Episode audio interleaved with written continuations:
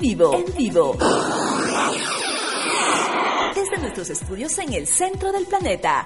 Esto es Turno Nocturno, el pulso de lo cotidiano con Paul Zumárraga. Con Paul Zumárraga. Turno Nocturno.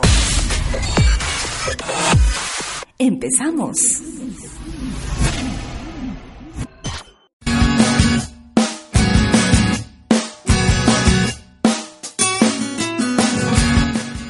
Ya estamos en línea en este momento cuando son las 22 horas con 15 minutos con uno de los ufólogos más reconocidos de toda América Latina, un investigador que nos ha tenido enterados de todo lo que sucede en el fenómeno ovni, el fenómeno que tiene que ver con el universo y pues aquí lo tenemos, aquí en turno nocturno. Él es Jaime Rodríguez, a quien damos la más cordial bienvenida aquí en turno nocturno. Estimado Jaime, buenas noches. Buenas noches, vaya un abrazo muy cariñoso para todos esos espíritus inquietos que ahora mismo están en sintonía de esta tibia radio, ¿no? Turno nocturno y bueno pues muy complacido de poder conectar para compartir un poco de nuestro trabajo de investigación sobre este tema que, bueno, pues lastimosamente aún mantiene dividida la forma de pensar de la humanidad, pero solamente por falta de información. Así es que les agradezco el espacio. Muchísimas gracias a usted por acompañarnos esta noche. Empecemos con el tema eh, coyuntural que nos ha hecho permanecer eh, alerta todo el día el fallecimiento, el lamentable fallecimiento de Stephen Hawking.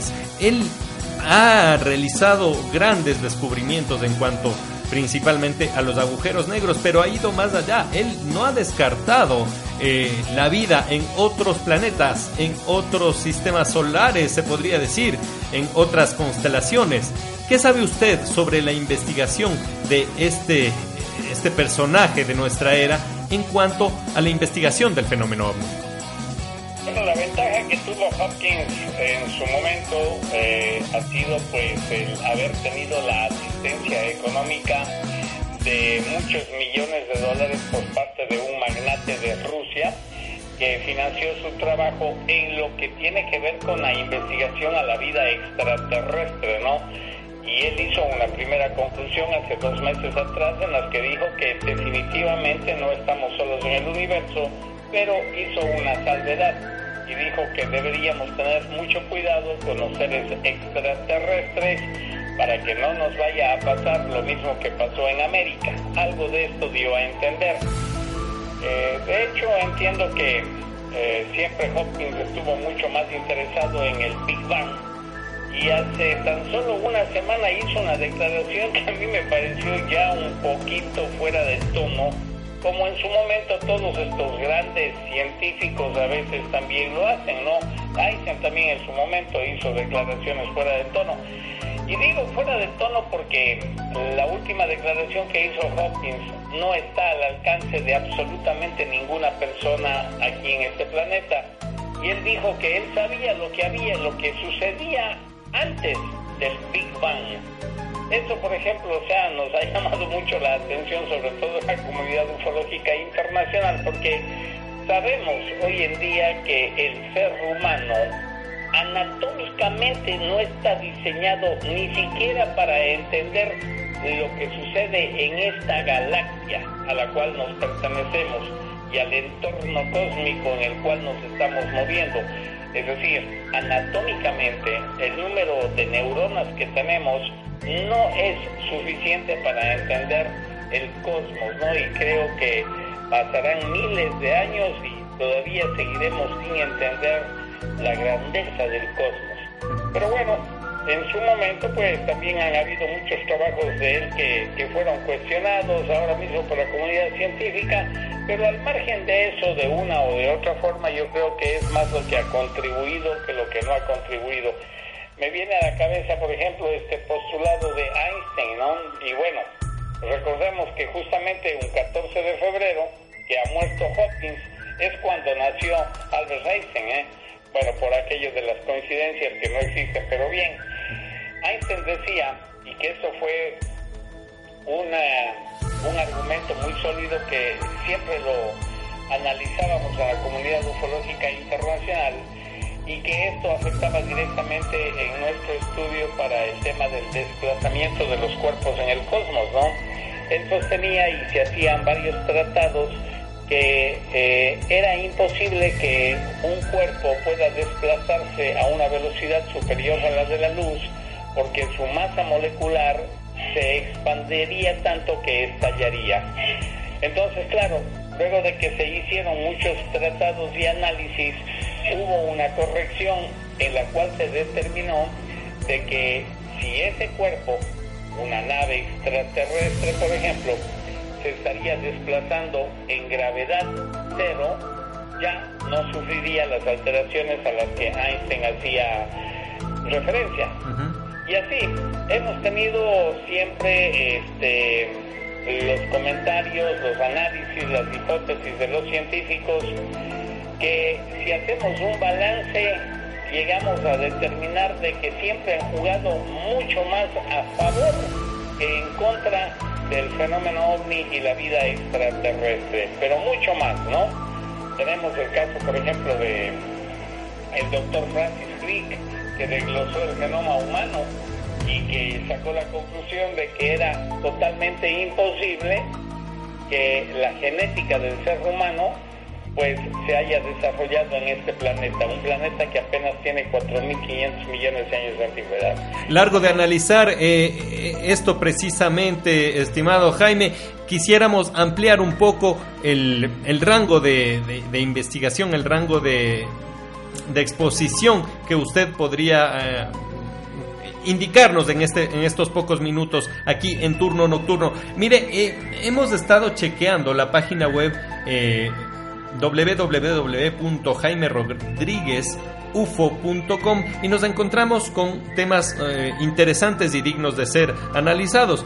Por ejemplo, la contribución también de, de, la investigación de la NASA en, las, mm, en el fenómeno ovni, que quizá como lo hemos visto en varias de sus investigaciones no ha sido del todo transparente, pero por ejemplo habla de los planetas, de los exoplanetas, de... Mm, las investigaciones que la NASA desarrolla para, eh, bueno, saber todavía continuar analizando de dónde venimos y hacia dónde vamos. ¿Qué nos puede hablar sobre esto? Mire, eh, la NASA lastimosamente ha conservado siempre un doble estándar, ¿no? Eh, eh, no nos olvidemos, bueno, para los que estamos bien informados, que la NASA al momento tiene 232 juicios por mentir, por mentir. Eso deja mucho que desear, ¿no? O sea, tampoco nos olvidemos que la NASA es un cuerpo militar. El 95% de sus trabajos y de los experimentos que desarrolla en el espacio son secretos porque es un cuerpo militar. Apenas el 5% de los funcionarios de la NASA que trabajan en el Jackson Propulsion Laboratories en Pasadena, California, pues son civiles. El resto son militares y la mayoría de sus proyectos son sensibles, catalogados por ellos eh, y por ende son secretos. Entonces el problema de la NASA siempre ha sido el doble estándar que ha conservado frente a la existencia. Por ejemplo, tenemos un caso que es muy relevante para nosotros y es eh, la determinación por parte del doctor Gilles Lavin de que hubo vida en Marte hace 40 millones de años. Hubo vida en Marte. Incluso hay una historia que ya está perfectamente bien determinada para hoy. Y este doctor Gilles Rabin, cuando presenta su tratado, ¿verdad? La NASA nunca lo publicó. Entonces, estas son las deficiencias que ha tenido la NASA porque a nosotros lo que nos gustaría mucho es que un cuerpo supuestamente eminentemente científico en el espacio como es la NASA se hubiera ya pronunciado hace mucho tiempo, ¿no?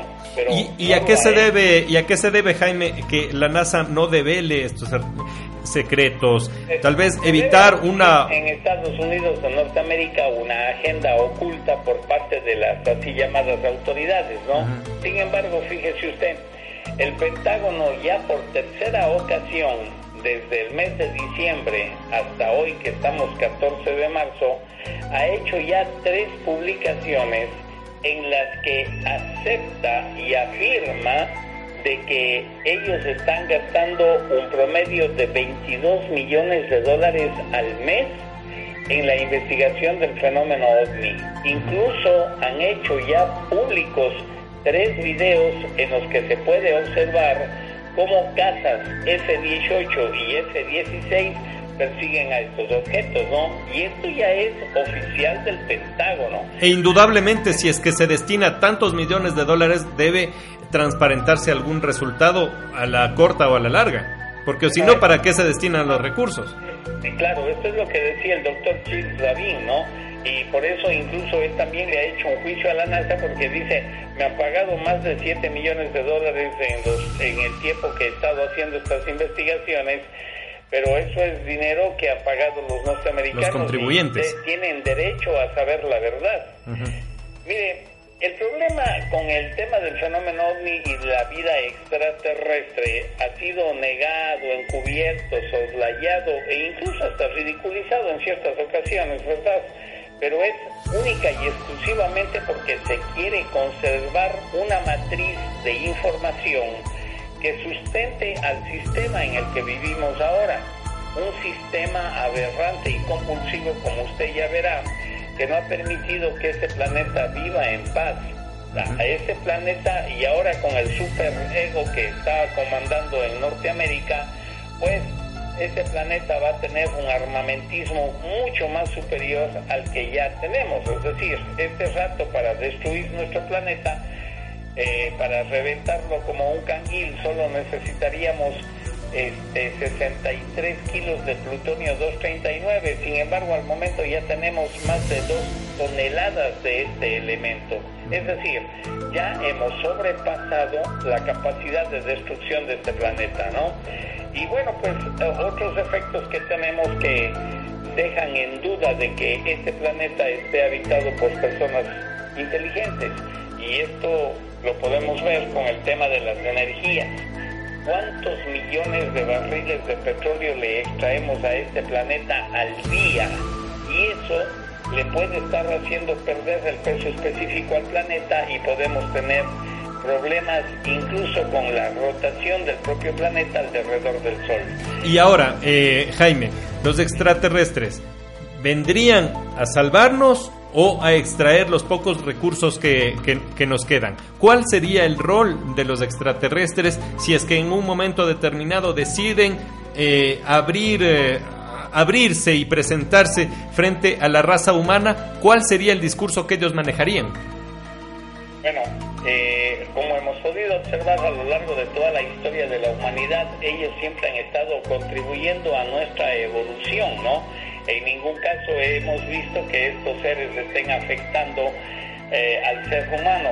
Eh, aquí en, Ecuador tenemos un caso top que ha sido reconocido en muchos foros en el exterior y es el caso cuando un ser extraterrestre visita la embajada de Ecuador en Lima, en Perú se identifica como el comandante Banju, interactúa con los diplomáticos, con Alberto Ávila Machuca, con Jorge Dávila González, con Alfredo Luna Tobar, etcétera, durante seis meses y les da mucha información en la que les explica que lógicamente deberemos nosotros asimilar en un momento un proceso de evolución consciente. Entonces, el dilema que tiene la humanidad ahora mismo es que todos los estamentos en su momento nos han fallado.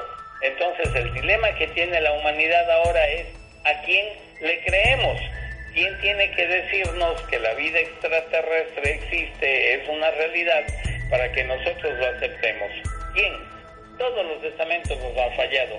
Hace unos ocho meses el Smithsonian, que supuestamente era la autoridad máxima para determinar antigüedad de los fósiles y huesos humanos, esqueletos de gigantes descubiertos en este planeta, pide disculpas públicamente porque han trucado los análisis de muchos huesos que correspondían a seres gigantes que habitaron en un momento en este planeta y que dijeron que eran de mamuts.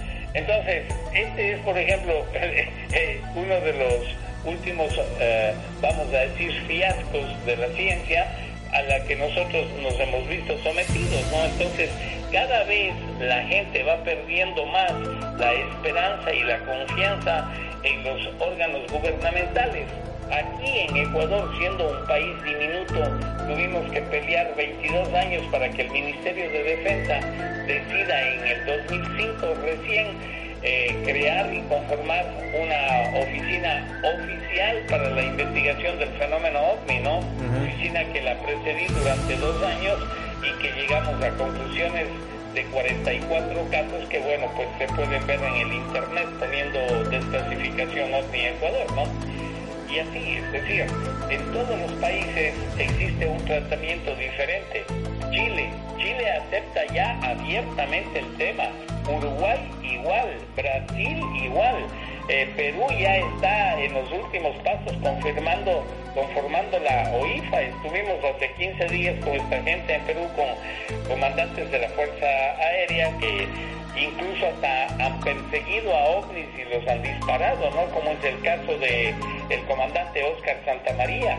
Les han disparado durante dos horas y, y bueno, pues los roques que les lanzaban no les ha hecho pero ni mella, demostrándoles que los seres extraterrestres que la tecnología que tienen es su mejor defensa, ¿no?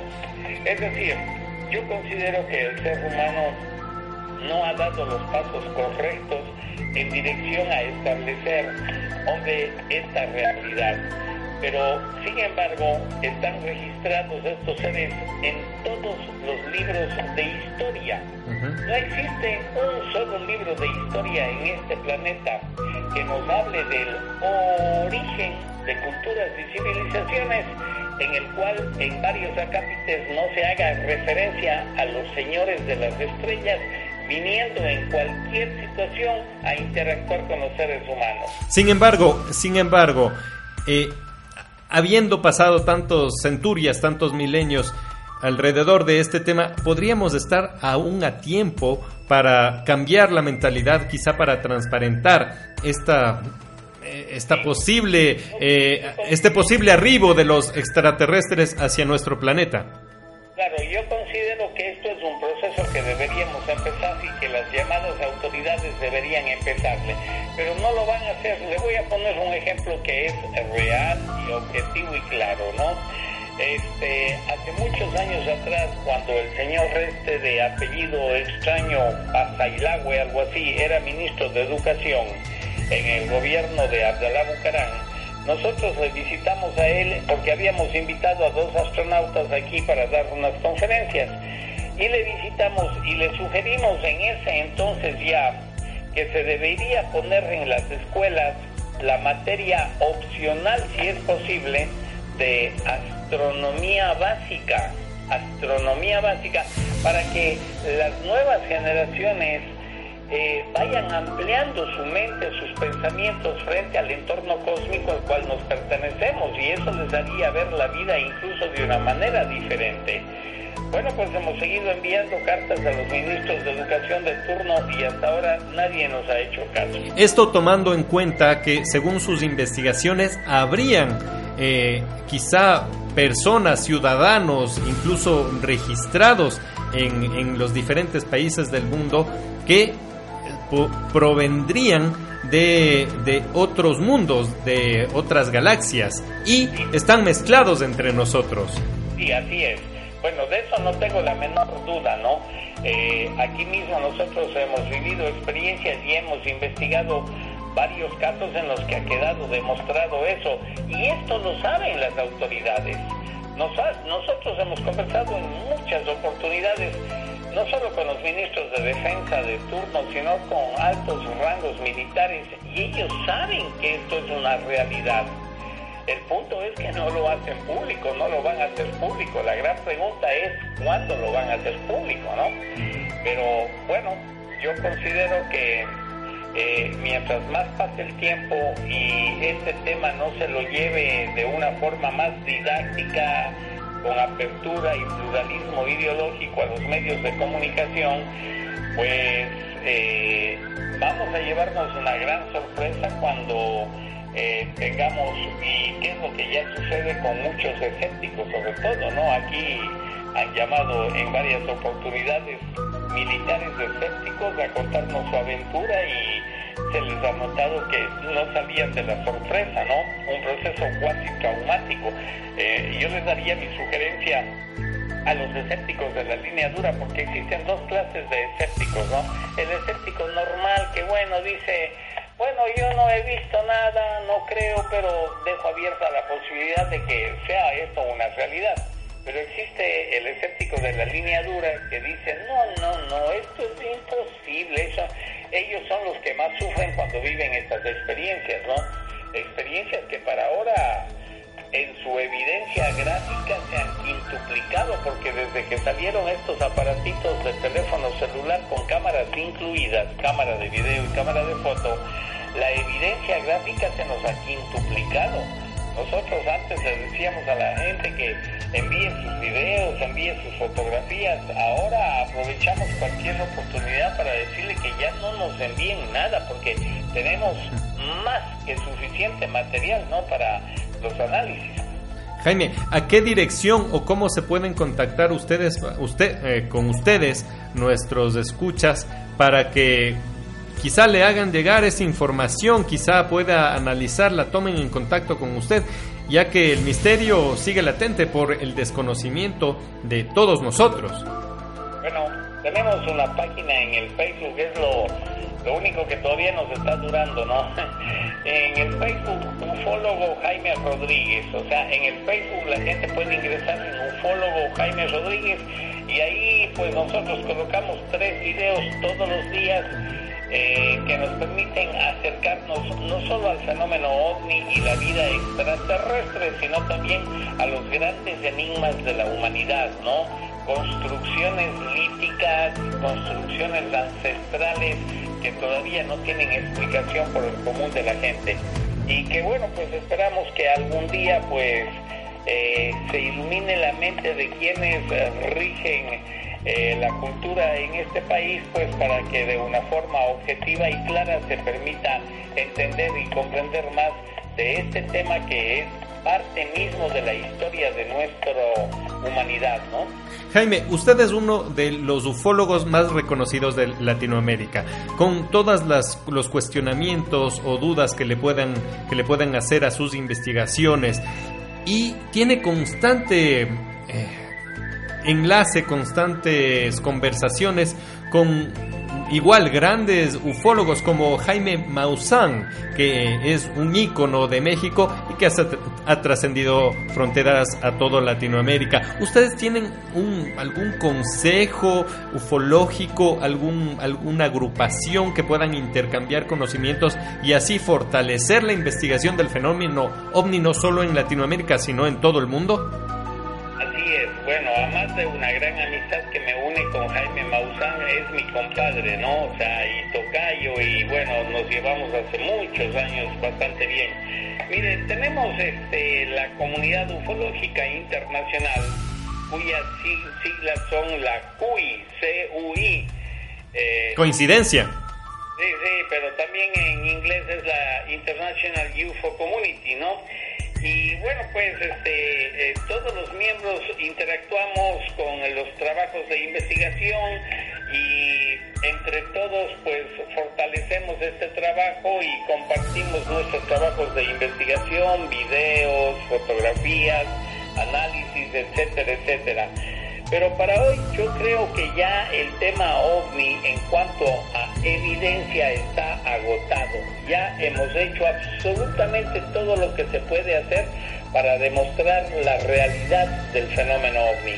Hoy lo que más nos interesa ya es la parte analítica, ¿no es cierto? Todo lo que tiene que ver con el contacto extraterrestre, la historia de la humanidad, este, los vestigios ancestrales, eh, estos seres desde cuándo han estado presentes en el planeta, es decir, trabajos de análisis que es donde estamos más interesados ahora en desarrollar lo que llamamos el propósito de la venida de estos seres, ¿no?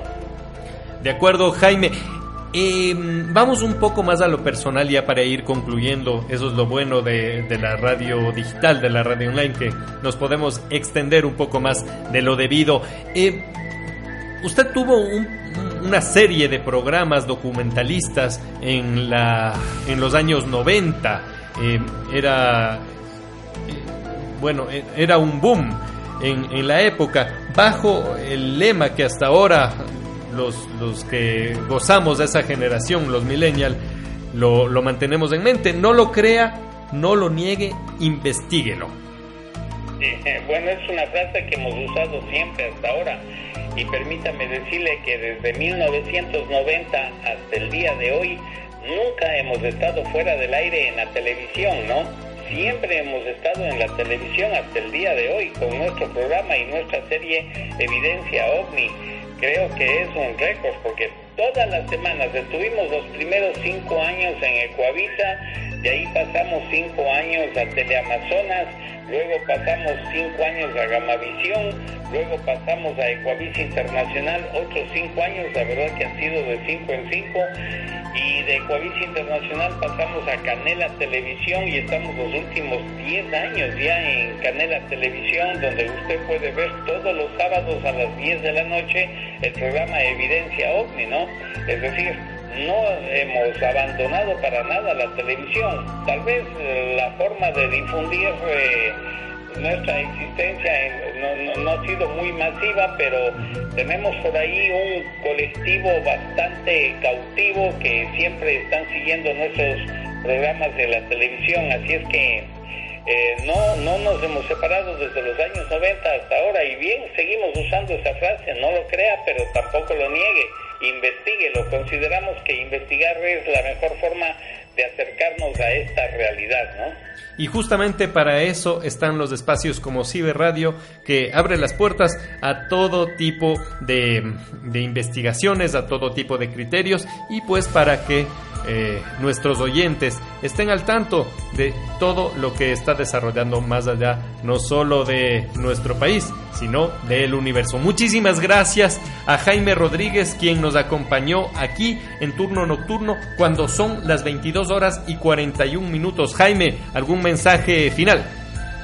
Bueno, muchas gracias. Sí, nada más a las personas pues que traten de apropicuarse de una buena información, porque esa información les va a volver personas más conscientes. Y recordemos siempre que mientras más conscientes seamos, más cerca de Dios estaremos. Gracias. Muchísimas gracias. Y continuamos, continuamos aquí en turno nocturno.